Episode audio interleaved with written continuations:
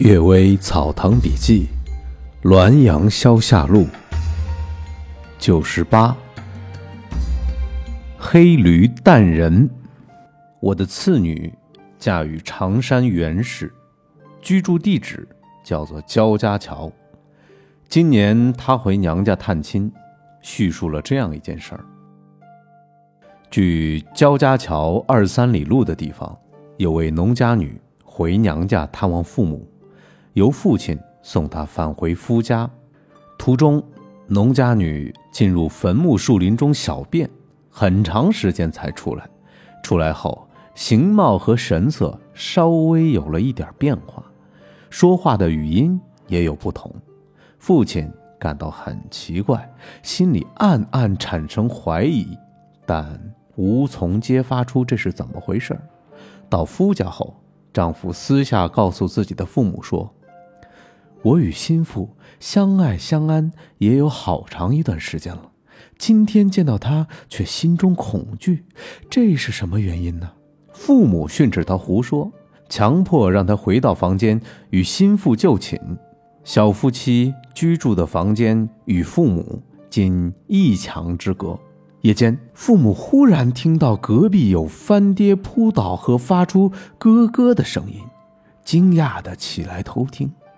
才听见儿子大声呼号，家人们破门而入，见有一个如同黑驴的怪物冲开人群跑出屋来，火光爆射，一跃就不见了。再看看他的儿子，仅留余了一点残血。天亮之后，前往墓地寻找心腹，始终没有找到，怀疑。也是被那怪物给吞吃了。这与《太平广记》所记载的罗刹鬼事特别相似，这大概也是鬼吧。通过这件事儿，可知佛经并非全都是胡言妄语，小说、拜官之类的书籍记载也不都是虚构出来的。丑妇失节。河间有个女人，性情淫荡。但长相极丑，天天浓妆打扮，倚了门卖笑，但没有人来找她。后来，她的丈夫随着高叶飞在天长任官，很受重用。他巧取豪夺，每年都寄回来许多银钱。这女人便用钱财来勾引少年，于是他家便有了许多人来来往往。高叶飞被罢官之后。她丈夫逃了回来，但家中钱财全空，连器具物品也差不多卖光了，只剩下一个丑女人，身上生满了杨梅毒疮罢了。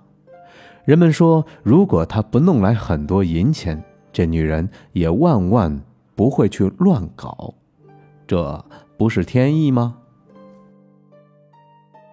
这有钱就变坏，真的是自古都有啊，眼术。我的伯祖父战元公，唐伯父君章公，堂兄续生，三代都因为心悸不能睡觉而死了。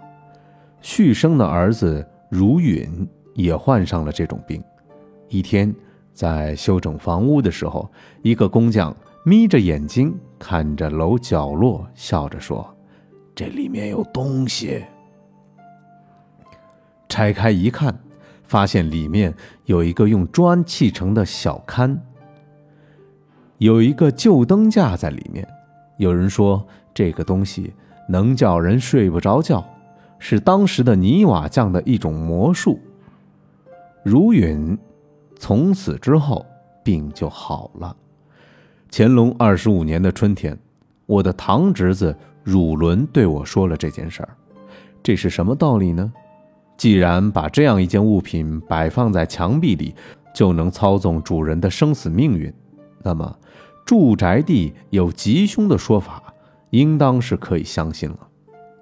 中国人啊，自古都信风水，我也信风水。风水是一门科学，封建迷信不是科学，风水是科学。今天可以再给大家读一段故事啊，户部郎中。户部司员戴林因工于书法，侍奉于内廷。他曾经做梦梦到了阴司，遇到一个吏员，是旧时的朋友，挽留他一起聊天偶尔揭开他的薄册，正好看到自己的名字，名字下面用朱笔草书，像一个“西”字。吏员夺了过去，把他掩上，意思是好像有点生气恼怒，问他也不回答。戴林在惊惧惶恐中忽然醒了过来。猜不出这到底是为什么，偶然之间把这件事情告诉了裘文达公。文达沉思着说：“这恐怕是因私简便的薄集，如同六部和督察院摘要的文件。户中两个字连写，颇像是西字。您大概将以户部郎中的官职结局吧。”后来竟然如同文达所说。